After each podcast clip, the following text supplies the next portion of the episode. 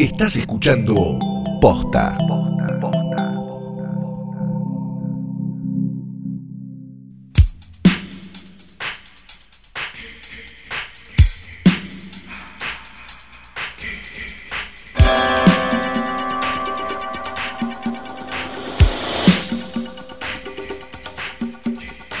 Buenos días, buenas tardes, buenas noches o cuando hayan decidido darle play a esto que no es una cosa más que un nuevo episodio de Hoy tras Noche. Mi nombre es Egli Giovanelli. Yo soy Fiorella Sargenti. Hola. Hola Fiorella. ¿Qué tal? Soy Egli Giovanelli, ¿Quién será? una periodista deportiva, Ajá. Ok. Bien. anciane. Ah. Sí, claro. Voy a hablar todo así. Está la opción.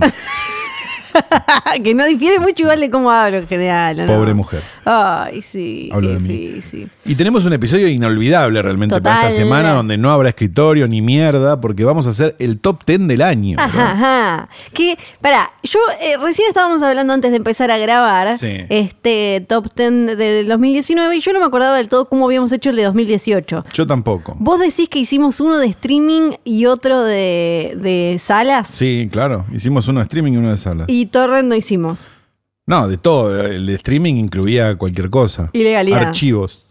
Ok, el de streaming incluía ilegalidad, perfecto. Exacto. Y ahí hemos hecho dos top 10 el año pasado. Ah, Este año decías, che, viene el año porque no me alcanzaron los puestos. No, porque no hicimos dos capítulos. Claro, Estamos haciendo uno solo, claro. Yo venía re contenta diciendo como, ah, el año pasado me costó más, pero este año estoy re contenta con las películas y me sobraron. No, como, no pasó. Ay, no, no. a mí también me pasó". sobraron, pero me sobraron porque me están faltando en realidad cinco. Claro. Si hago la cuenta. Y tampoco dejé tanto afuera, ¿eh? No es que, ah, bueno, no. Me quedaron 20 afuera. No. ¿Cómo, eh, cómo te- te- qué, qué cosas destacarías de este año? Eh, no estoy hablando de películas porque ahora vamos a hablar del top 10 de cada uno, pero ¿con qué te quedas en cine 2019? Con poco y nada, la verdad. No hay mucho para festejar este año, ¿no? No sé, me, me- tengo esa sensación. Me parece que fue de todos los años el año que más este, se vivió la pasión por determinados productos que duraban Sí. dos días en cartel Sí. y después otro producto y otra cosa y el Funko y la Marencoche. Y me parece que eso fue lo que dictaminó el año con algunos milagros, muy pocos vistos en sala Sí. o vistos en sala muy tarde. Bueno, para mí tenemos por un lado, este creo que es el año en el que se terminó de definir el- lo que es, con lo que veníamos jodiendo desde hace rato de Disney es dueña de todo, porque Disney venía siendo dueña de todo, pero este año, por lo menos en la eh, en el box office general, o sea, en la taquilla en general, tenía como algo así como el 80%, era una locura, tiene como cuatro películas que pasaron los mil trillones de millones, eh, o sea, se supe- superó sus propios récords, que son los récords más récords, o sea, nadie está ni siquiera cerca porque metió... eh, me- metió Endgame, Capitana Marvel, Aladdin, El Rey León, ahora Star Wars, que no está haciendo una locura, pero, o sea, no hacer una locura para Star Wars es igual estar a la altura de episodio 7, que hizo un montón de plata.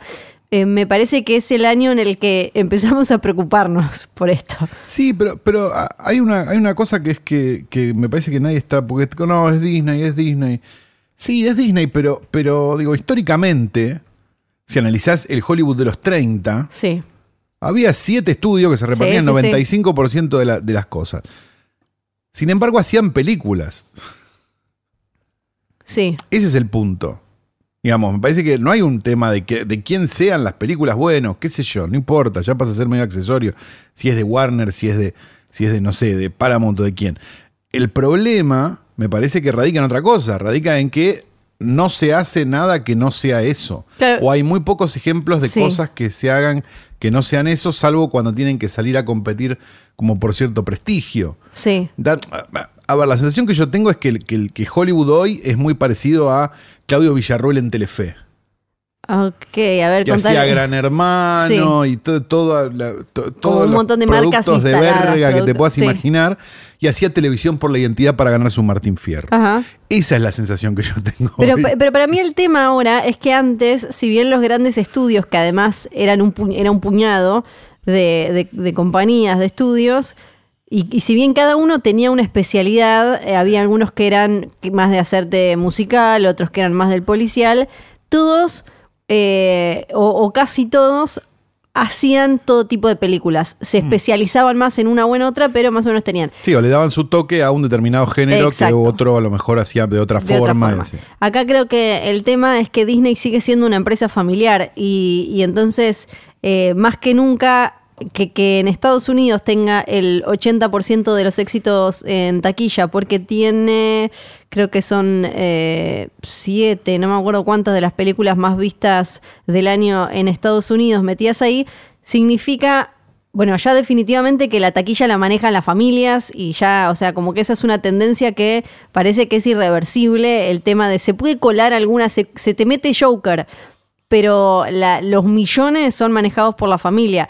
Y el tema es que Disney hace películas familiares, no hace. Ahora vamos a ver qué pasa, porque bueno, ahora terminó estrenando este año, ponele Ford versus Ferrari, porque era de Fox. Vamos a ver qué pasa a futuro, porque el tema con Disney es que no hace películas, entre comillas, para adultos. Sí, pero es relativo porque Disney hizo películas para adultos. Disney cuando tenía Touchstone, Sí. a mediados de los 90, hizo Ed Wood, la historia Sí. de un director de cine travesti, y no tuvo ningún problema porque lo hacía por un subsello. Pero este Disney no, no parece interesado en eso. Bueno, Hay que ver ahora, hay que ver ahora qué hace con, eh, ahora que tiene, que tiene los sellos de Fox y eso, eh, todavía estamos como por, en lo, ese por lo terreno. en pronto que- empezó a esconder las películas, aparentemente. Educando Arizona no la conseguís más en ningún lado, por ejemplo. No sé por qué. y las Están haciendo el, el truquito que hacían con la Bella y la. Bestia, pero con películas. Claro, y ahora las va a mandar seguramente a Disney Plus cuando se empiece a, a agrandar el catálogo, que por ahora es casi, son casi todas películas de Disney. Y un Disney, catálogo al cual no podemos acceder. Hasta el año que viene. El año que viene llega Disney Plus acá. Supuestamente. Es todo bastante ridículo. Sí. si querés que te diga. Sí. Pero bueno, qué sé yo, ese fue el año. Por, por- por otro lado, eh, a- además de esto, que, y bueno, y siempre volvemos a lo mismo de qué viene primero, ¿no? Porque también el tema con estas películas, que son las, las que lideran la, la taquilla 2019, eh, por lo pronto los números más eh, ya cerrados que hay son los de Estados Unidos, son todas de marcas que ya conocemos. Claro. Todas, que eso ya venía pasando y cada vez es más. Pero es una cosa que pasa hace 10 años o 15 también. Eso no Sí, es menor, sí. digo. Cuando esto empezó, que yo me acuerde por lo menos, pe- empezó cuando empezaron a adaptar cuentos infantiles. Sí. Que hubo una temporada, no me acuerdo, 2005, 2004, que solamente se adaptaban cuentos infantiles. Y era como extraño, era, era entendible porque era bueno, listo, no tenés que pagar los derechos de un Claro. carajo y podés hacer la cenicienta, el coso, no sé qué. Eso derivó en las películas de, de- de Crepúsculo, que también eran como medio de fantasía y de no sé qué, Sí, no que sé se colgaban cuánto un poco de Harry Potter. que se colgaban un poco de Harry Potter y no sé qué, y a partir, y eh, llegó un momento que en el, no me acuerdo si fue 2005 o 2006, que estaba sentado viendo la, que, el que se estrenaba en ese momento en el diario, y lo único que había eran o películas que terminaban con un número o Sí. una adaptación de no sé qué verga o una cosa de no Es sé que, qué y de no sé cuánto. Eso era raro y era preocupante, pero en aquel momento era la mitad de lo Sí. que había para ver. Era como, bueno, eh, qué sé yo, está bien. Qué, qué penetración que tiene este fenómeno, joya. Ahora, ese fenómeno ahora es prácticamente el 100%. Sí. O sea, a lo máximo que podemos aspirar como espectadores es ir a ver la película de Ryan Johnson. Sí. Es triste. Sí. Como no, esta no es de superhéroes, esta la hizo porque la quería hacer. O sea, me tiene sin cuidado. Bueno, igual es una buena. Vos tenés un problema. no, es yo una estoy de película acuerdo, estoy- hecha de. lo que es, como es, una película. Buenísimo, joya. Este, lo que estoy diciendo es que si yo me pongo a mirar esta lista, una, Tu lista. dos, sí, Está mirando su lista. tres, Que todavía no la conocemos. cuatro, cinco, Misterio. Con la lista. ¿Qué nos seis, vimos? Van seis. siete películas no- de 15, si cuento las que quedan Sí. afuera, no pasaron por cine y de esas siete, te diría que, no, y te diría que de las, de las 15, 12 llegaron tarde. Sí, sí, sí, que acá tenemos como eh, ese temita que ahora lo podemos charlar un poquito más. Para mí, lo que vos decías, eh, todo de alguna manera se mezcló el busquemos la nueva Señor de los Anillos y la nueva Harry Potter, que eso hizo que aparecieran un montón de estas tipo Crepúsculo y Sí. todas esas que, que en, en- en esos eh, post 2000 y muy poquito. No, y adaptaciones de cuanta novela juvenil Sí, hubiera, hubiera, también. por eso, por que eso, Duró bastante. Sí, sí, sí. Y ahí se, me- se, se chocó con Iron Man y empezó el universo cinematográfico de Marvel. Y entonces, Claro, con Marvel que venía de, en capa caída, pues le había ido como el orto, no me acuerdo con qué número de Spider-Man. Sí, claro. es Y habían dicho, no, chicos, esto pasa no que más. con, pasa que con Iron Man empiezan a pensar en tenemos que juntar a todos y bla, bla, bla. Y ahí ya es como que no, empieza a no quedar lugar para nada.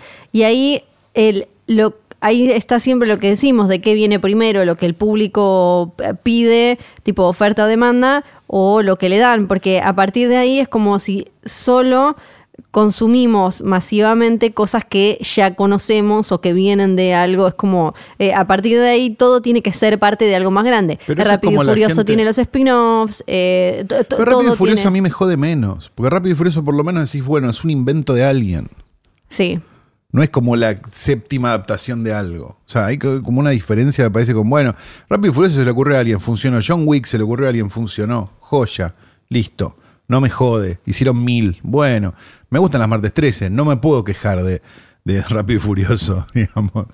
Pero, pero te- estoy hablando de otra cosa. Estoy hablando de cuántas películas del Hombre Araña viste. Cuántas veces vamos a hacer lo mismo. Cuántas veces vamos a contar sí la pero yo lo que señalo es cual. el tema de que ya cada vez consumimos menos cosas que no. Es algo, Seguro. es una tendencia de la que venimos hablando, pero que me parece que cada, cada vez nos está apretando más. Seguro, pero eso tiene que ver también con una cosa, este, con dos cosas, me parece. La primera, el público, el público grande, ve lo que le das. Sí, Tan simple. O sea, digo, tiene una sensación de haber elegido, pero no eligió un carajo. O sea, eligió entre A y B, y A y B son del mismo dueño. O sea, no, no eligió nada. sí. Eso por un lado. Y segundo, digamos, la gente que busca siempre lo mismo y siempre lo conocido es el tipo de persona que vería dos veces una película con tal de no arriesgarse a ver una nueva. Y eso a la larga es un problema. Porque digo, sí, vos podés ver varias veces una película que esté buena, pero volver a ver, no sé, ¿dónde están las rubias? Con tal de no enfrentarte a pensar en otra cosa, Sí. es un problema. Porque Sí. lo que está pasando es que tenemos dónde están las rubias toda la semana. Sí, No sí. tenemos este Taxi Driver estrenándose. No, para mí el, el problema no es como estoy a favor de eh, dejar que la... Bueno, ok, vos disfrutás eso, hay que dejar que cada uno disfrute lo que disfrute. No, el tema de es que acuerdo. Pero el problema. el, el tema es que eh, esas películas, esos consumos están ahogando el resto, entonces hay gente que no disfruta porque solo hay un sabor de helado. Exacto, y yo me pregunto qué pasaría con el que va al cine, porque Sí. hay, del porcentaje, esto es una cosa que, que- que mucha gente no sabe, del porcentaje de la gente que va al cine, hay un porcentaje bastante grande que va al cine, literal, al Sí. lugar, se para, mira que empieza dentro de 10 minutos y lo va a ver. Sí, real, claro. Si en, ese, en un complejo de 12 cines, 10, están dando una sola película doblada que empieza cada 10 minutos, probablemente esa persona que hubiera dicho, no, mejor voy a ver, no te digo la de Scorsese, pero te digo, eh, no, no sé, el Booksmart Sí. La noche de las snacks. va a ir a ver la película doblada que empieza cada 10 minutos. Y ese porcentaje no es menor dentro de la gente que va a ver una película. No. Entonces, hay una, hay una situación relativamente monopólica de todo. Digamos, y si nos quejamos de los monopolios en general, como, ah, no puedo tener tal internet o no puedo este, usar tal marca Sí. de lo que quieras, deberíamos quejarnos de esto también, porque en definitiva es eso. Sí, sí, sí. Entonces, ¿yo tengo un problema con que una película muy exitosa se estrene en 500 salas? No, no tengo ningún problema. Sí tengo un problema porque hay mil salas Sí. todo concepto. Entonces sí tengo un problema por un tema de, de scope general. Este, por otro lado, eso debería estar penalizado por ley. O sea, y que, la, y que la multa sea bastante más impagable de lo que es ahora y no se reglamenta. Claro. Porque si vos vas a una, vos vas a una mayor y le decís, quiero estrenar en 500 salas, y pero deberías estrenar en 200 y esperar tres semanas para hacer la guita. Y si la película es mala, bueno, joderte, que es Sí. lo que le pasa a todo el mundo. Si la multa es de, no, no- no- no sé cuál es la multa exacto, pero digo, si la multa es de 10 lucas, te la pagan, ¿entendés? Sí. Ahora, si la multa es efectivamente grave, probablemente lo piensen un poco.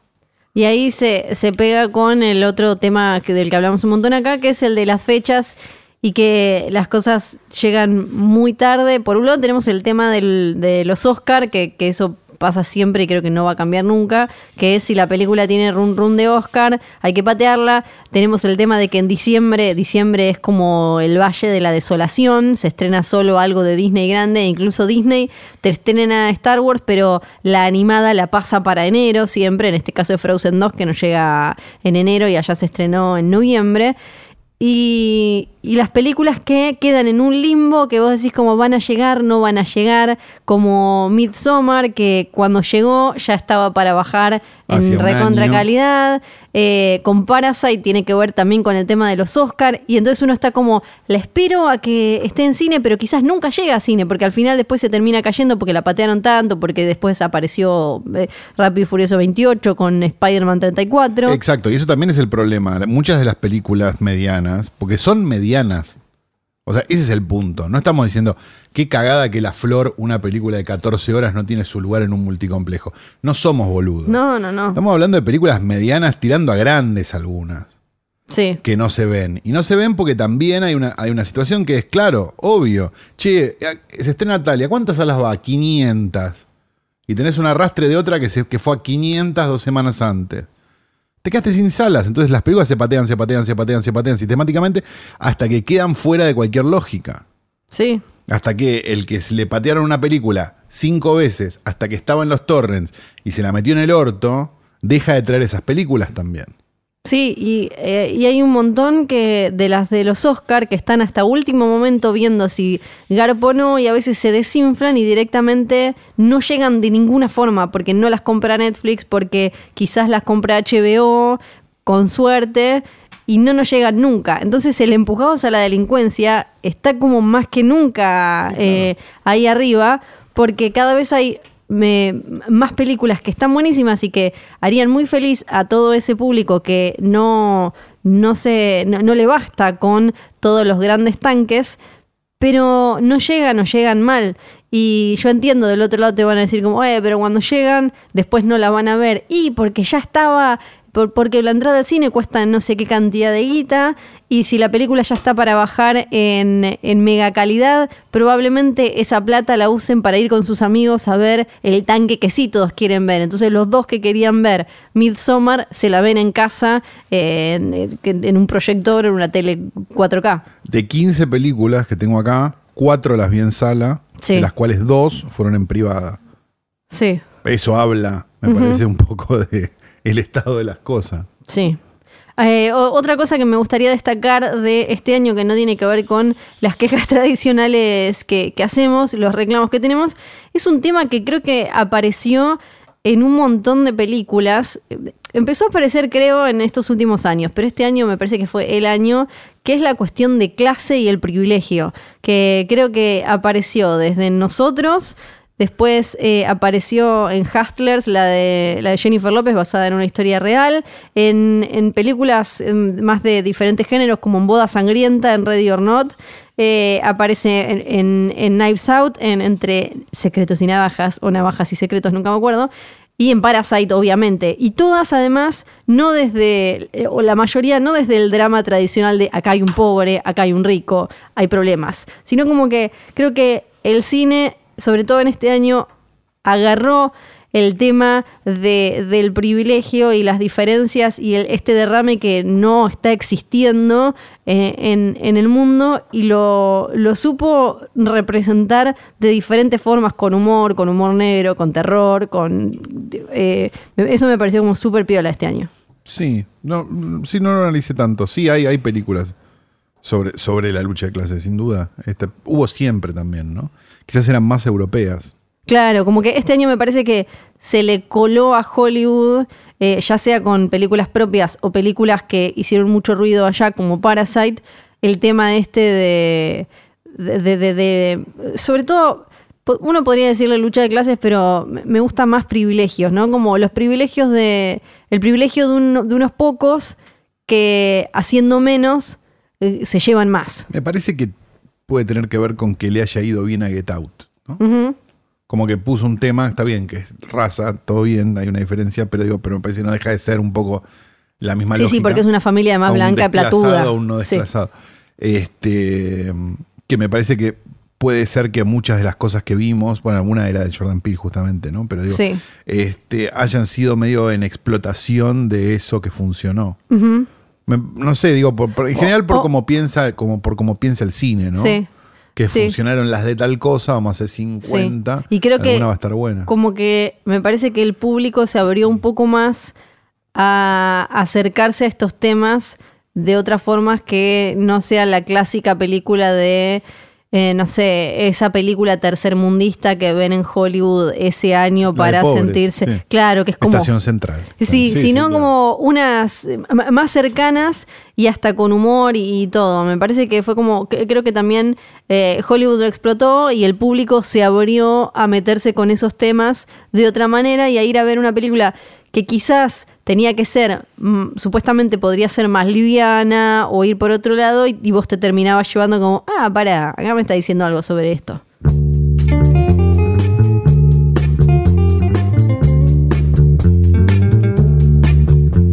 Y llega el momento más esperado por todos, que son nuestros top 10, nuestros top lo que sea. Sí, Este, tenemos 10, reglas Técnicamente, distintas. Tenemos reglas distintas. Hemos discutido sobre estas reglas. No nos Yo usé pusimos- las reglas que usamos el año pasado. No, esas no eran. dos capítulos. No, esas no eran mis reglas porque nunca son mis reglas. Ay, basta, Flor. Mis reglas eh, son. Yo a las mí no- reglas de Flor son las reglas de Flor. Exactamente. Y no se discuten. son los caprichos de Flor para siempre. Sí. Eh, a mí no me gusta hablar en diciembre de las películas que estuvimos discutiendo en enero y febrero. O sea, las de los Oscar que Es acá la no lógica llegan. de. Perdón Sí. que me meta, pero es la lógica de un de las del año. Enero incluye el año. Claro, en pero, diciembre. pero para mí no, porque la lógica de los Oscar es que el año termina ahí, por eso, ¿entendés? Es como las películas que se premian en febrero de 2019 son las que se vieron en 2018. A nosotros nos llegan tarde. Entonces, el año que viene hagamos un especial de trailers. ¿Por qué no, No, sé, digo, pues. Pero si tiene lógica. No tiene lógica, es películas Sí, que viste este año. Pero no, ya las discutimos a esas hasta har- hartarnos. Ya no no en te- el recontexto del año. Pero yo, a mí no me parece, porque ya las, ya las rankeamos con Está los bien, yo no tengo Oscar, ninguna ya del Oscar igual, no- o una, no, no pasa nada. Claro, porque uno, uno se las olvida, como que va bajando la discusión, ponerle la favorita. Pero no peinaste todos cines argentinos para atrás, como hice yo. Sí. Ah, bueno, Sí, claro. pero está ahí, venero, mirás. Pero para mí no, pero lo- históricamente yo lo hago así, porque me parece que ya las discutimos, ya las desarmamos, ya la, todo para los Oscar en febrero. Entonces me parece, no, no, no, no me bueno, parece Flor no puso películas del Oscar. No puse, no pongo diciendo. nunca películas del Oscar. eh, son las mías son 10 películas que salieron este año o por estreno legal o por streaming o en salas o que no nos llegaron acá de manera legal, pero ya se pueden bajar en calidad óptima 1080 y demás. No cuentan screeners porque No, eso ya son los de los Oscars. Claro, que no van a estar el año que viene. Exactamente. Claro, o sea, hay como. Flora hace desaparecer un No, grupo de porque esas las hablamos ahora en- en- en- en tres semanas las estamos discutiendo esas. Claro, pero dentro de un año la gente se lo olvidó y ese es el Bueno, problema. no, de los- chicos, ya la- las hablamos dos Para meses. eso existen estas cosas. No, las hablamos durante dos meses. Ya no las quiero hablar. No quiero volver a hablar de la favorita. Hablamos mil veces de la favorita. Me encantó, la amé, pero ya la Y discutimos. no está en el top 10 del año la favorita. No está, porque ya la comentamos en ese momento. No es una película que merezca estar en el top 10 del año. Es una película que merecía ganar el Oscar. Y la del Oscar, como nosotros no llegan tarde, se discuten dos meses para mí. Es ridículo lo que estás planteando. Es mi lógica. Sí. Si no te gusta, cómprate otra. Mandá baúl al 2020 y opiná sobre lo que dijo Flor. Y taguea a dos amigos y etiquetanos. Las tuyas, la, tu regla es. ¿Tu regla cuál es? Películas que viene el año. Que viste en el año, que se pueden haber estrenado en. Sí, no, sea, no voy a, no voy a, no voy a recomendar este el Atalante de Jean Vigo, No, digamos, voy a Pero meter- en IMDB pueden decir 2018. pueden decir Perfecto. 2018, claro. Sí. Películas que viene el Está año. muy bien. Porque hay películas de 2018 que estuvieron dando vuelta en festivales mil años y que este, se terminaron Está perfecto. estrenando este año. Muy qué sé bien. yo. Cada uno tiene su lógica. ¿Tenés películas que quedaron afuera del top 10? Eh, sí, pero no, no, pero tengo muy pocas que quedaron afuera porque me gustaron. Tengo muchas que no vi, que creo que algunas, un par vo- vos comentaste. Eh, y hay algunas que ya se consiguen en torrent, que acá obviamente no llegaron en cine. Creo que alguna está en Netflix. eh, y seguro igual me parece que en algún momento las podemos comentar o en el videoclub del Tío Calo van a aparecer, como The Peanut Butter Falcon, Sí, me gustó. Wild Rose, Her Smell. no. In Fabric, ya la comentaste. Hermosa película. The Last Black Man in San Francisco, The Souvenir, Long Day's Journey into Night, eh, Atlantics, que es hasta en Netflix, todavía no llegué a verla. Es interesante. Como para ver una película de Ajá. otro país que no tenés ni puta idea. Sí. Es de Senegal, creo, si Sí. no me equivoco. Eh, me- esas me quedaron afuera porque no las vi, pero tengo Bien. ganas. Las dejo ahí como en un. ¿Vos tenés afuera Yo algunas tengo que te cinco gustaron? afuera, que Sí. las digo rápido y después nos metemos con el top 10, Perfecto. ¿te parece? Sí. Sin un orden particular, estas cinco películas quedaron afuera del top 10. Uno, Dolemite is My Name. Sí, total, a este, favor. De acuerdo. Craig Brewer, escrita en realidad, escrita por Alexand- eh, Scott Alexander Kasachevsky.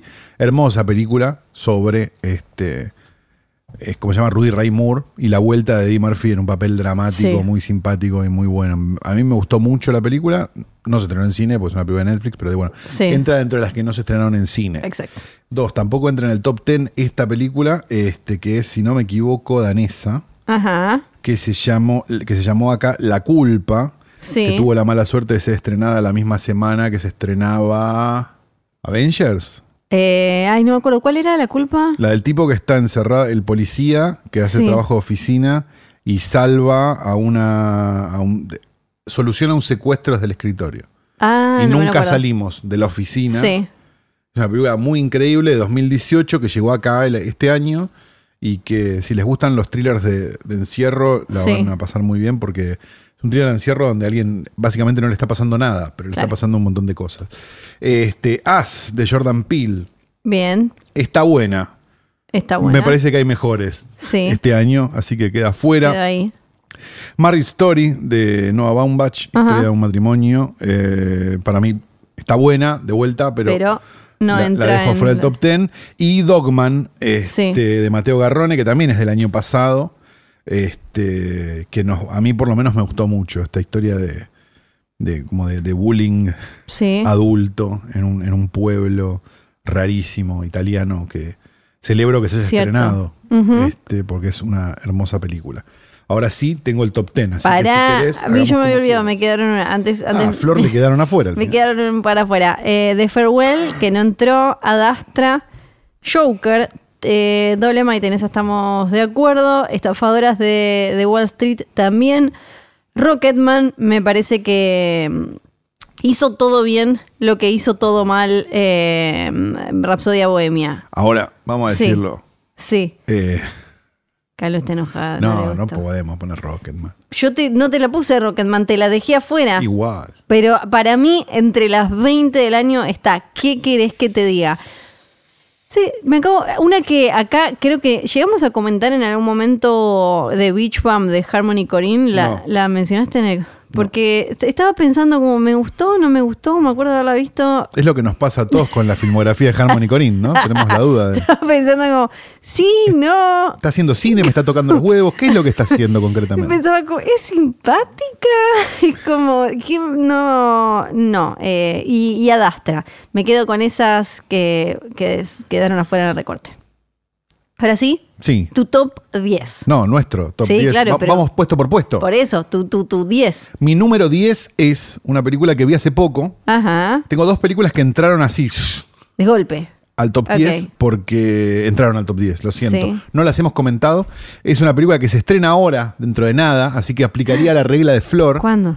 Por la semana que viene. La, Sí. eh, aplicaría la regla de Flor porque No. si no, no vamos a hablar de ella nunca, así que hablemosla ahora, que es Bacurau, la película nueva de Clever Mendoza Filho, el tipo, junto con otro director, en este caso codirigida, que es el tipo que dirigió Aquarius hace unos años. Ah, una película que a mí me había gustado mucho. Pará, pero esa ya se puede bajar. Sí, Esta. y se estrena O sea que ahora, el 3 entra de enero, no sé, el día que Bien. caiga jueves. Dos. Dos, exacto. Eh, es una película muy, muy extraña que cuenta la historia de, una, de un pueblo perdido en el medio de- de- Sí. de- del norte brasilero que este, muere una, Muere. se- una mujer, una abuela, como que funcionaba como una suerte de matriarca de todo el pueblo. Y en el momento en que muere esa abuela, se dan cuenta que el pueblo desaparece de los mapas. Sí.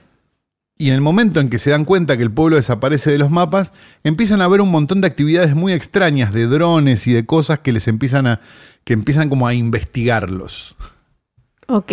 Es en un futuro Sí. no tan futuro. O sea, es como una película del futuro del año que viene. Claro, bien. Entonces no es, no es que estamos en el futuro, Sí, sí, estamos en el futuro, un poco en el futuro. Eh, la verdad que es súper, súper, súper interesante la película. ¿Cómo era que se llamaba? Bacurau. Bacurau. Es su nombre. Se estrena el ahora. y tiene, tiene run run de Oscar. No, no creo, no, no, No. tiene Ron de Oscar porque no entró en ninguna película latinoamericana. Ah, claro, es verdad. Sí. Oh, pero, pero la verdad que, bueno, ya la anterior me había gustado. Sí. Las dos anteriores me habían gustado. Este, y esta es una, esta también es una gran película, así que celebra, celebrémosla. Puesto número 10, decíamos Bacurau. Mi puesto número 10 te va a encantar, te va a fascinar, aunque no lo hayas visto porque es Entre Navajas y Secretos. Ah, se entró al top 10. Sí. Sacó al bromas y puso esta. Entró, entró al top 10. Me, me gusta mucho el Murder Mystery y esta es una de esas películas que creo que están súper bien dirigidas. Tiene además un arte eh, mu- muy atractivo, súper rico. Un eh, elenco que podría quedar nada más en los nombres, pero que está muy bien explotado. Y me gusta cuando los eh, directores, en realidad en este caso, primero cuando los guionistas agarran un género, todos sus tropos, todas sus formulitas y lo usan en realidad para eh, contar algo más o para dar una vueltita de tuerca. Me parece que es graciosa, que todos están eh, súper potenciados. Estaba hablando de Get Out, está la nunca me acuerdo el apellido de la el de Get Out, eh, el que no es Caluya. Ah, el otro, sí, el gordo gracioso. No, el del gorrito, el que está en Atlanta también. La Keith nunca. Ah, el que está así. Sí, él, bueno, él que está súper bien y es uno de los nombres eh, no súper eh, rutinantes y, y me parece que está increíble. Y Es me- una Marvel Mystery esta, ¿no? no Más tiene que nada. No tiene nada de a- Marvel. bueno, sí, es del mismo. Es de lo, a ver, es un Ryan- director de Star Wars. el dueño de Ryan Johnson es el mismo dueño de Marvel. El, dueño, ¿por qué el dueño de Ryan Johnson? No, no, no, no estoy de acuerdo para nada. Me parece que eh, es graciosa, tiene algo que decir, tiene una bajada, me- es una historia nueva que eh, usa herramientas del cine clásico, así que a mí me gustó un montón, me pareció de los momentos más disfrutables en salas 2019. Estupendo, Flor, te felicito Muchas y- y, gracias. queremos más de eso. ¿eh? Sí, sí. Eh, puesto número 9, mi puesto número 9 por lo menos, La Noche de las Nerds o Booksmart. Booksmart. Dirigida por Olivia Wilde. Dirigida por Olivia Wilde, con estas dos chicas hermosamente genias.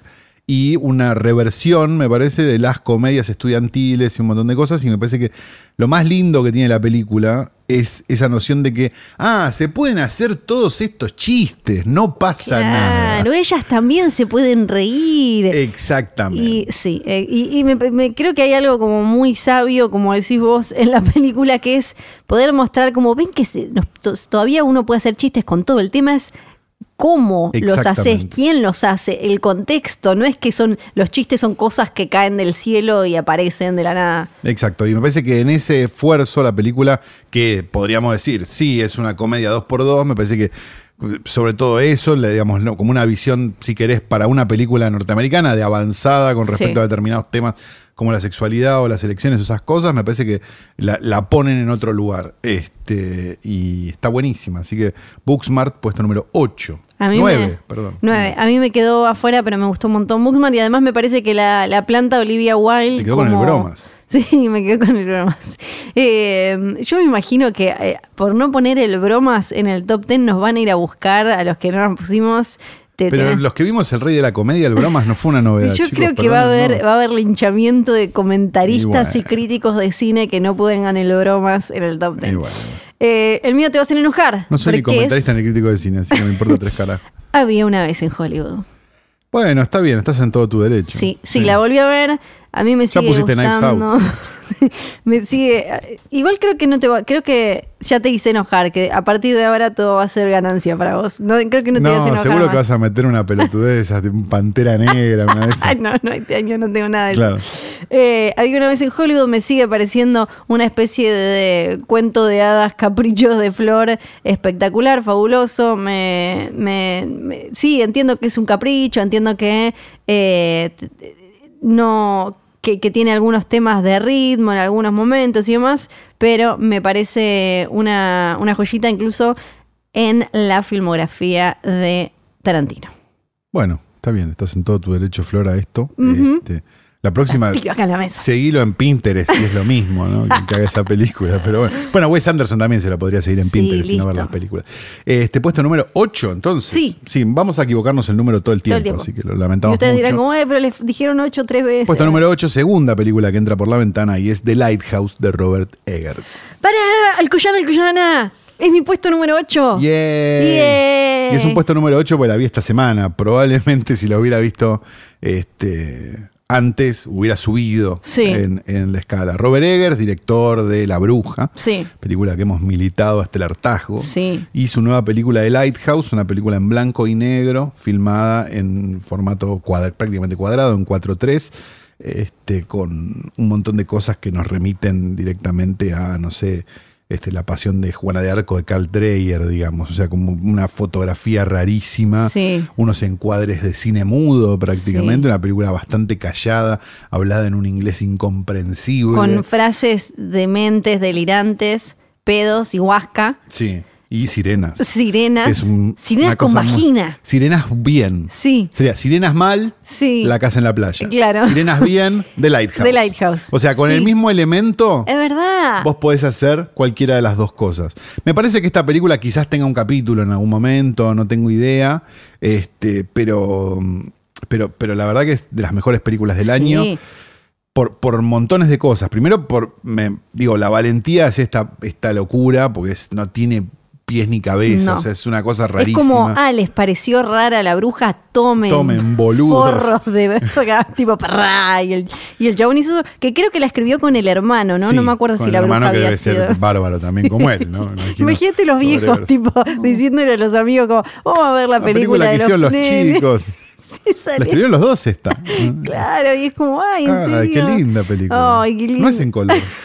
Y después, cuando empieza a caerle huasca en la cabeza, coso.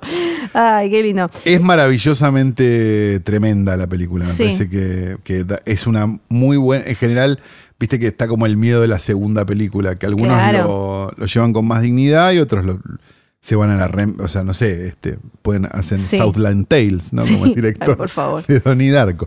Este, en este caso, muy bien. Me parece que es un paso adelante. Sí. No, no puedo cuantificar si es mejor, es peor, no importa, pero me parece que hay un Es- estilo y me parece que hay algo como, como, una, como, un corpus de obra que Sí. hasta ahora en estas dos películas es totalmente lógico. Sí. Es medio lo que pasa con Lántimos, que vos decís, "Mm, y todas estas películas, estas cinco o seis películas que tienen Lántimos, todas dialogan. Entonces ya con eso este, me pone contento y me- me- Sí. me- la verdad que me pareció espectacular. Sí, y esta tiene, es, es de alguna manera una especie de continuación temática de como que se ve que los chabones quieren explorar como algunos mambitos que tienen, porque esta también tiene, primero, todo el pedo ese con esta región Nueva Inglaterra es la misma, solo cambia el siglo, está, eh, The Lighthouse es en el siglo XIX y la otra creo que era en el siglo XVII, pero es como esta misma zona donde llegaron los primeros colonos británicos, donde estaban los peregrinos, donde estaba como toda esta cosa pacata con respecto a la, sexualidad y un montón de cosas que en la bruja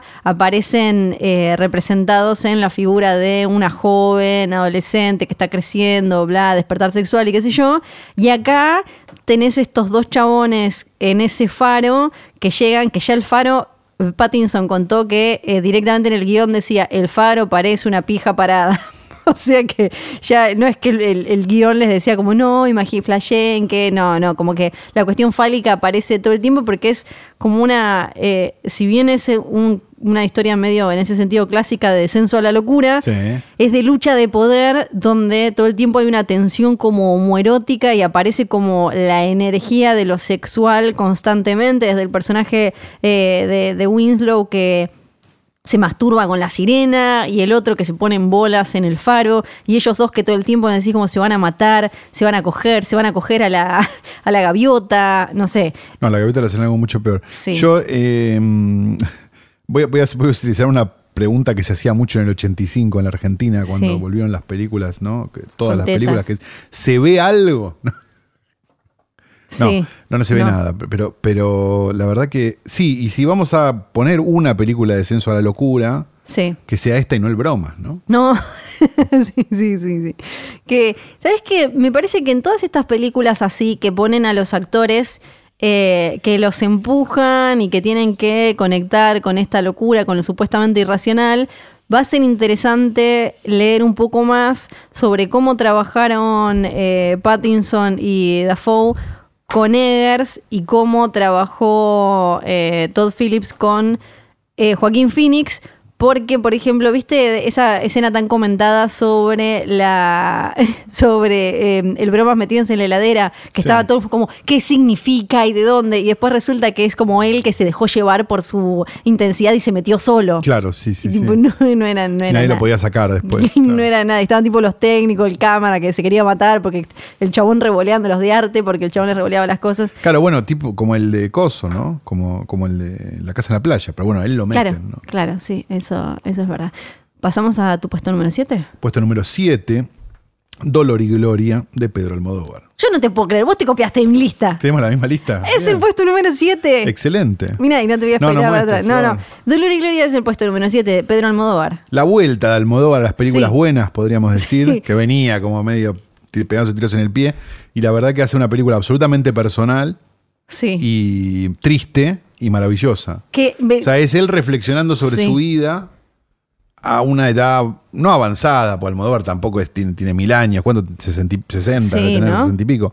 Este, pero, este, como, como muy de, de- de pensar este, sobre pensarse sí a sí mismo y su cine.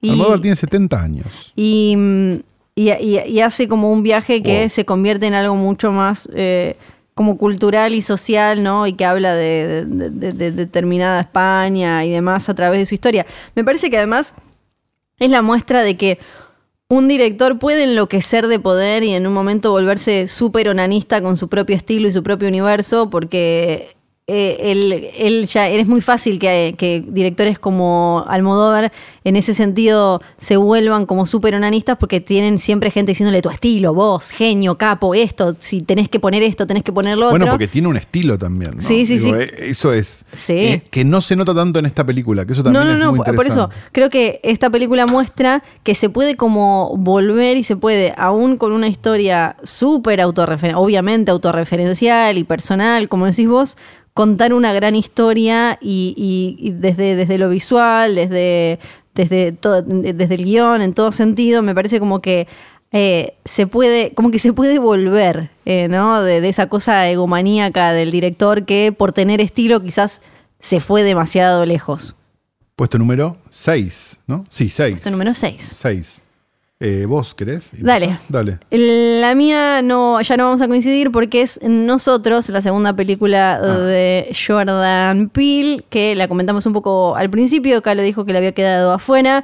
Creo que eh, me parece que acá no se la valoró tanto y a diferencia de Huye, que me sigue pareciendo más redondita, creo que gana con eh, los eh, po- posteriores visionados, porque me parece que es un poco más compleja, entonces eh, no, deja tampoco de ser una sólida película de terror en cuanto a sustos, clima y demás, pero que tiene quizás más capitas de bulle que eh, terminan enriqueciéndose con una segunda mirada y demás. Nosotros, en mi puesto número 6. Me pasó exactamente lo contrario. Se me fue apagando a medida que, que pasaba el tiempo. Claro. Pero bueno, qué sé yo.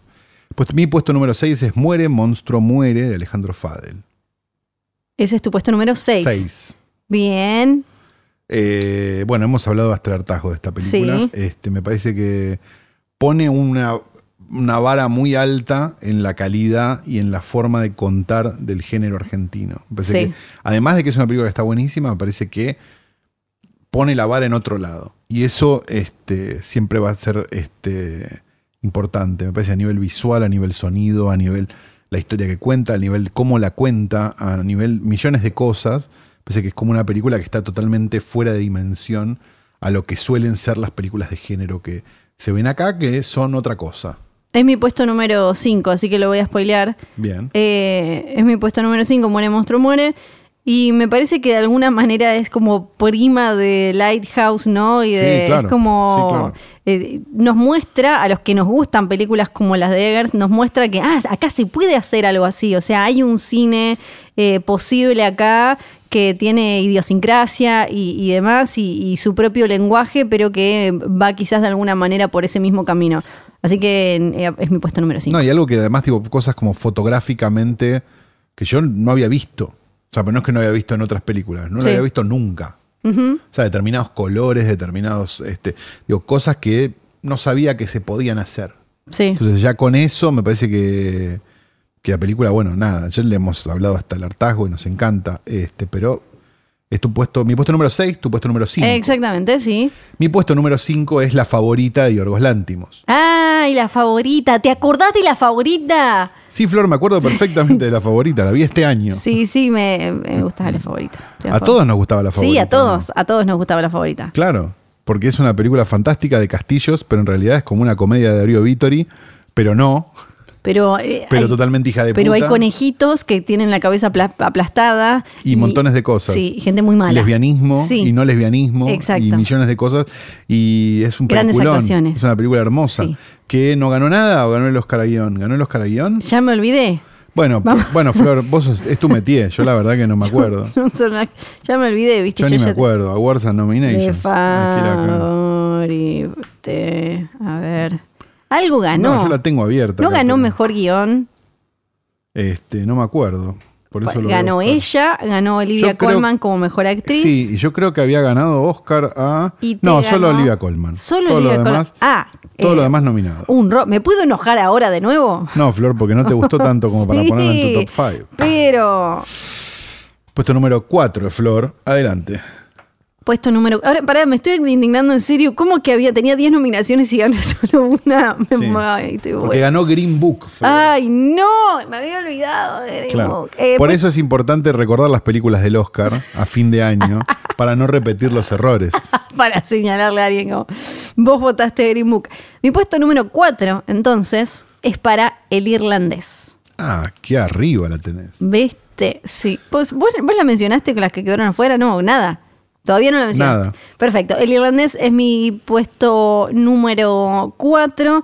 ¿Viste que yo hablo todo el tiempo de la cuenta de los perritos de Scorsese? Sí. El otro día la hija más chica de Scorsese que vive con él y con los perritos subió que para Navidad le estaba envolviendo los regalos al papá con, eh, con papel de regalo de Avengers. Sí, un chiste que haría cualquiera de nosotros. un montón de gente en Twitter decía como. Como que ella estaba a favor de... Claro, claro, es de los nuestros. No, tipo, era un chiste. Pero bueno, qué sé yo, hay que explicarlo. No, no puedo creer. No, claramente era un chiste. Ella ama al padre, todo el tiempo está poniendo como que es súper fan y... Yo soy muy fan de la hija de Scorsese, la otra, la que dirigió una la película más de grande. mierda, sí. sí, sí. Que aparte la diferencia es una cumplió 20 y la otra tiene como 50. 50, que y una, y una película que ves el trailer y decís, no, negro, ¿por qué? Ay, que actúa no. Scorsese. Ay. Lo hizo actuar Bueno, al padre. No, una vergüenza. No la vi. Ah, Pobrecita. También sigo a la hija de Spielberg, ¿la seguís? No, no sigo a ninguna de las dos, la verdad. Pero, ¿qué ¿Cómo se llama la hija de Scorsese? Antonella Scorsese, ¿no? Francesca. Bueno, sí, estaba ahí nomás.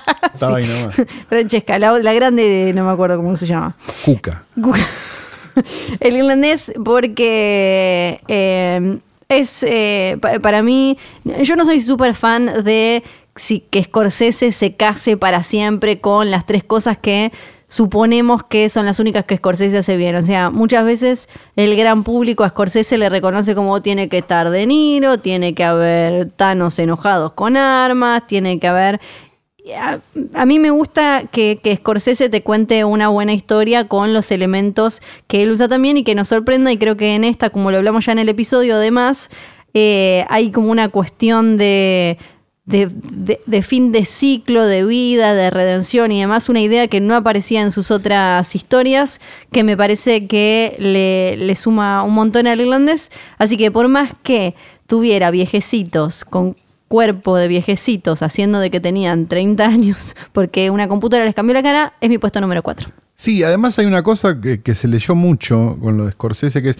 solamente sabe hacer películas de italiano. Tiene Sí. cinco películas de mafia. Sí. En una filmografía de 30. Sí. O sea, ¿No es un, es un porcentaje considerable? Sí. ¿Las hizo muy bien? Sí. No es lo único que hace. No, claro, es como... Pero Sí. anda a explicarle a los boludos, ¿no? Este, mi puesto número 4, entonces ya. Entramos Sí, en el cuarto. Vos exacto. estabas en el cuarto. El cuatro es el irlandés. Sí, perfecto. Tengo problemas con los números. Es. Midsommar. El Midsommar terror es- viene de día, o como le habían puesto, no sí, sé. también ataca así, de día. De Ari Aster. escrita y dirigida por Ari Ari. Aster. Segunda película de Ari Aster, lo mismo que pasaba con la segunda película de David Eggers, Sí. este, que me parece planta al tipo como, mirá, sí, está bien, no era una casualidad hereditaria, porque esto definitivamente tampoco se hace de casualidad. Todavía no vi el, corte del director. Dicen que es muy espectacular. Diga, yo tampoco, pero este. mm, ¿Cómo se llama? Tiene también, me parece una cosa medio, medio lantimosiana, si querés, Sí. como esta noción de, che, este tipo tiene una cabeza como la de Kubrick, no como Sí. la de, no sé, este, un director que sea como más este, mainstream. Frankenheimer, no sé. Sí. Este, me da la sensación de que hay como, o sea, en cosas de puesta muy milagrosas, ¿no? O sea, cosas de puesta delirantes, o sea, esos planos que, que van abriéndose Sí. y un montón de cosas que uno realmente festeja porque las películas son para eso. Sí, cómo empieza, eh, me acordé cómo empieza a jugar como con las líneas, cuando empiezan a moverse de como con la geometría para ir confundiéndonos a nosotros como se van confundiendo los personajes. Es una locura. Ese es tu puesto número entonces. Cuatro. Cuatro. Mi puesto número tres es Historia de un matrimonio. O sea, he puesto Ah, mirá cuatro. cómo que y arriba la pusiste, Flor. ¿Viste? ¿Viste? Ya pueden ¿Hay ir a- algo que nos quieras contar?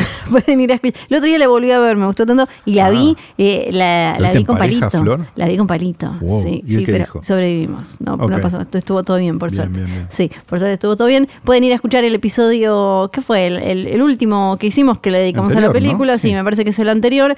Me parece, la volví a ver, me sigue pareciendo un milagro muy maravilloso con todo lo que hablamos al principio del capítulo.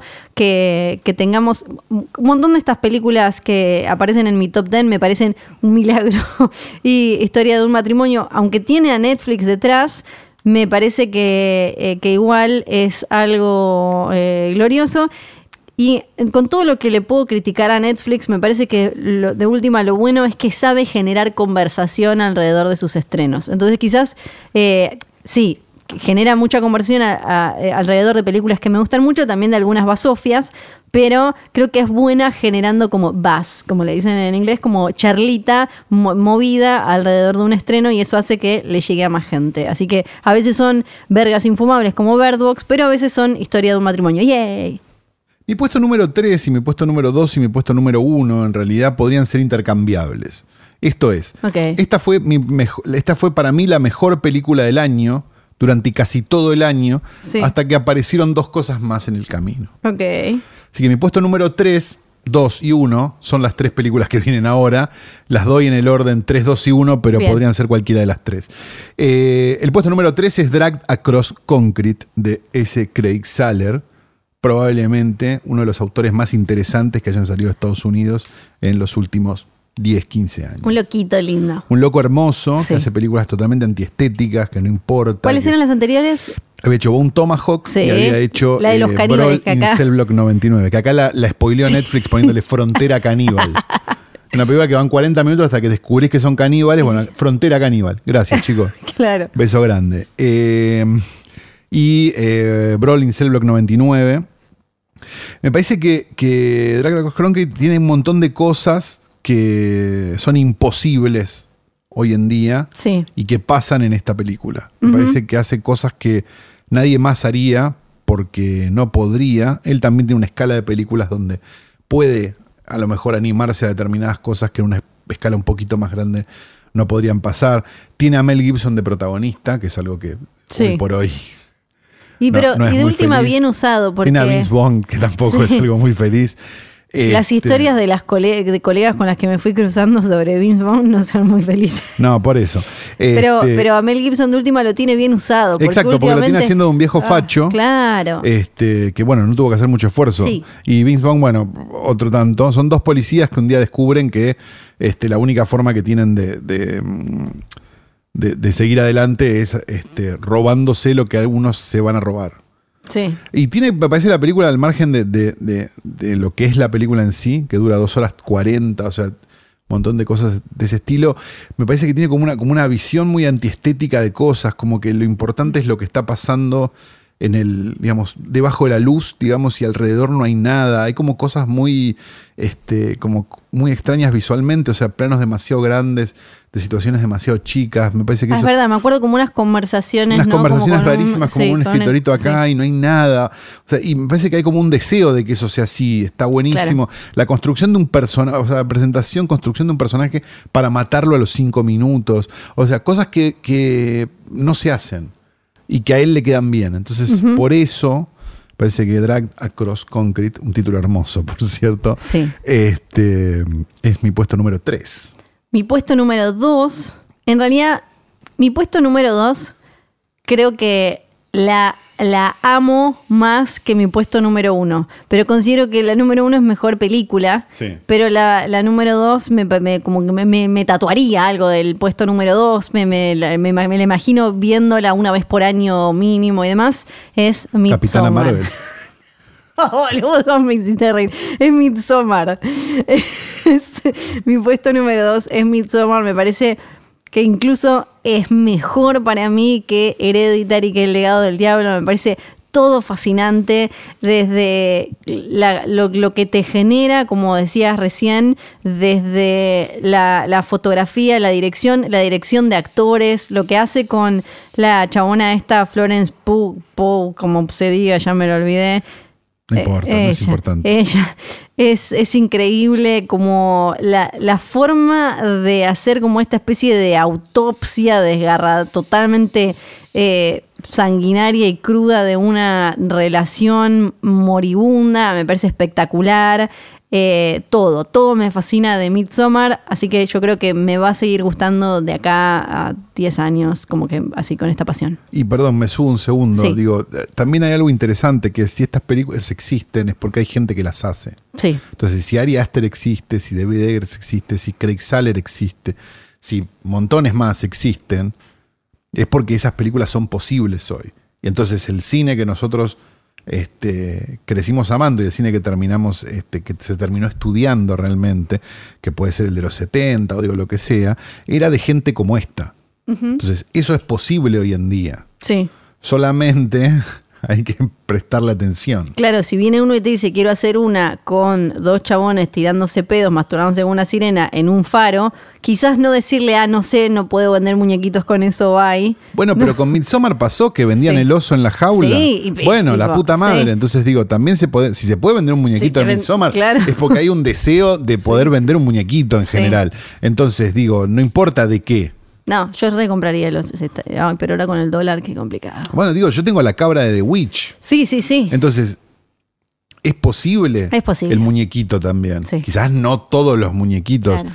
que aparecen por plano para vendértelos, como en una película que desilusionó mucho a la gente, ¿no? Se sacó la campera. Otro muñequito. Claro. ¿Tu puesto número dos? Mi puesto número dos es The Irishman, de Martin Scorsese. Muy bien. por montones de cosas, pero la principal, que me parece que es una película que hoy es absolutamente revolucionaria. Sí, una película Scorsese con tres actores de casi 80 años es una película revolucionaria hoy en día. Y me parece que es porque este, el cine llegó a un lugar tan choto que una película hecha como se hacían antes Sí. es absolutamente revolucionaria. Entonces digo, la noción, lo dijimos acá muchas veces, ¿no? La noción de que en una película los autos exploten de verdad es algo que hoy parece una boludez y parece como un ¿y para qué? si lo haces con la computadora? Es un acto hermoso de amor. Entonces, eh, por eso es el puesto número dos. Si, si la- me la pongo a analizar, y es una película como las otras de Scorsese, con otro tono, este, con un tono más de despedida, medio parecida, se podría emparentar con Dolor y Gloria de Almodóvar un poco, ¿no? Alguien reflexionando sobre su Tal vida. cual. Pero bueno, uno hizo unas películas de una forma y otro hizo películas de otra forma, pero, pero en sí es, es, es eso. Eh, y por eso es el puesto número dos. Creo que el puesto número uno entonces va a coincidir. ¡No te lo puedo creer! ¿Es una película coreana? ¡Sí! ¡Yay! Y Flor puso la, una película coreana en el puesto número uno. Es Esto es histórico. inaudito realmente. Con la fobia que le tienen los No, chinos, Flor. Esto es mentira, esto lo estoy inventando, pero es, es raro porque no soy de, de- de gustar tanto de- del cine coreano como vos. Sí. Mi número uno y tu número uno entonces es... Parasite de Bong Joon-ho. Exactamente, Parasite para mí, la mejor película del año por un montón de razones. Eh, hace un rato mencionaba esto de- del el privilegio y la conversación sobre clases y demás. Creo que esta es como la película que en ese sentido resume el 2019 en el mundo. O sea, en un año en el que en América Latina, América Latina estalló en un montón de países, en, en Europa también, hubo un montón de, en- en un montón de partes del mundo. Eh, hubo diferentes revueltas relacionadas con estos privilegios de unos pocos. Eh, aparece de golpe esta comedia oscura, súper dramática, eh, que está filmada como los dioses, que usa la arquitectura ya para, pa- para de manera narrativa, algo que a veces solo se usa como para que quede bonito y no, no, todos los directores lo explotan eh, ta- tan bien o lo usan como, como una herramienta para el relato tan directa como acá. Es graciosa, tiene re buenos chistes, mm, no sé, me parece muy fabulosa. Sí, me parece también que tiene algo de.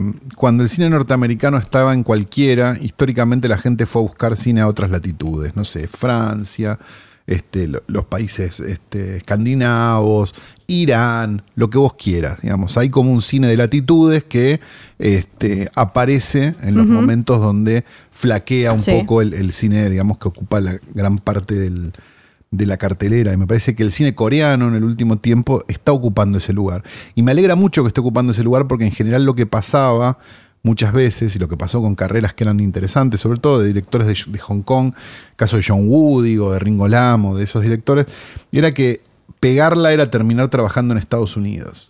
Y que es como que se lo fagocitaran y, Y, se lo los- fagocitaran y lo convirtieran en algo Claro. que no eran. Porque Como si nos ves- gusta cómo sos, pero un poquito menos, ¿no? Claro, Como entonces si vos ves las películas de, de, no sé, de Wu en Estados Unidos, son divertidas, qué sé yo, Contracara es divertida, pero, pero no está a la altura de, no sé, el Sí. killer o de, o de una bala en la cabeza o de lo que sea. Este, y me parece que, que, que en el caso de, mm, de Ho, me parece que, que hay algo que puede estar bueno, que es que, que se quede en Corea. Está bien, hizo Okja, pero Okja es una película coreana igual, Sí. digamos. O sea, producida por Netflix, todo lo que vos quieras, pero digo, no deja de ser una sí, te película coreana. usa, te usa actores yankees, hollywoodenses y qué sé yo, un pero, poco, pero, pero no deja de ser pata, una, sí. una película coreana. Este, y me parece que, digamos, en, en la seguidilla que el tipo viene teniendo, digamos, este, que tiene todas películas buenas, Sí. porque digo, Barking Dogs de Bite, este, Memories of Murder, The Host, eh, Snowpiercer, Okja, qué sé yo, puede ser como la más Sí. amable, pero que haya vuelto a hacer una película 100% idiosincrática y, y cruel y que todo el mundo entiende, este, me parece mágico. Sinceramente deseo de todo corazón que Jo nunca se vaya de Corea y que siga haciendo sus películas ahí. Sí. Y Me lo- parece que lo- los grandes directores este, que recordamos no, no, muchas no se fueron tanto. Ah, o sea, se quedaron y, sí. y hicieron su lo, lo hicieron con su lógica. Y, Y- eso, eso se pierde muchas veces cuando, cuando te vas a otro lado. Además muestra que eh, estando allá y haciendo una película súper local, a la vez le puede hablar a un, mun- a, a un público internacional, porque esta película interpeló a, a públicos de todo el mundo y, y con, con- con la misma bajada, el mismo mensaje. Sí, o sea, son otras sociedades y hay pequeños cambios, pero lo que él quería contar saliendo de los chistes y demás, le llegó a todo el mundo. O sea, porque en todo el mundo se estuvo hablando de esta película y por algo es, y creo que es una buena muestra de que saliendo de Hollywood y de lo que se considera la norma, el parámetro como lo neutro, lo neutro para nosotros es Hollywood. Eh, se, se- se puede igual llegar a un público mega amplio y tocarlo y hacerlo pensar y dejarlo ahí como, ah, ok, representado. Una película que sería boludísimo que no entre en los Oscars Sí, y sería doblemente boludo que no gane. Pero bueno, sí. ya vemos que en general lo que, lo que premia, ojalá entre por lo menos, digo, lo que premia el Oscar en general es lo que más se le parece. Sí, ¿no? sí, tal cual. O sea, sus buenos alumnos. Entonces, eh, no sé cómo le irá a la larga. Espero sinceramente que esté, por lo menos dentro de las, Por lo menos las nominadas. es de esas, de- debería entrar porque... Está shortlisteada, digamos, pero... Sí, por, por lo menos la mayoría de los eh, grandes directores que salen a hablar o tienen redes hablaron bien de Parasite, de los que y votan esos. Mm. Así que debería entrar, debería. Ojalá. Bueno, hemos llegado al final de este, Sí. de este raconto interminable de películas, todo lleno de películas, Ocho horas. todo cine negro. Eh, así que no nos queda más que decir que, uno, Sí. Este programa fue grabado en Radio en Casa, radioencasa.com, Johnny, Nico, Nico y John. Dos personas hermosas, llenas de amor. Nico estuvo en el cumpleañito de Flor, estaba descontrolado en un momento, no lo Tremendo. vi más. Sí, Es todo lo que tengo para decir. tremendo.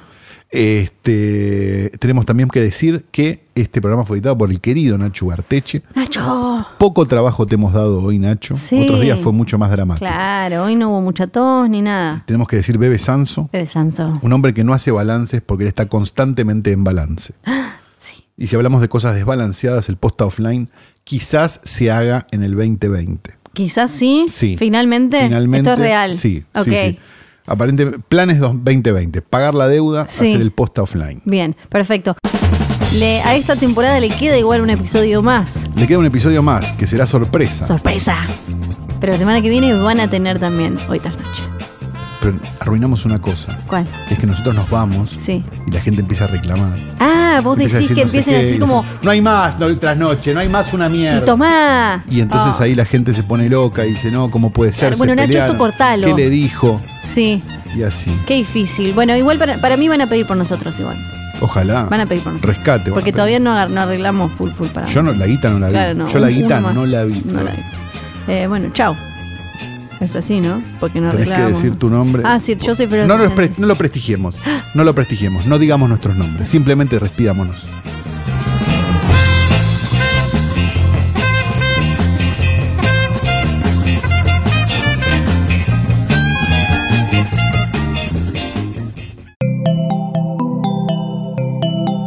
Estás escuchando Posta.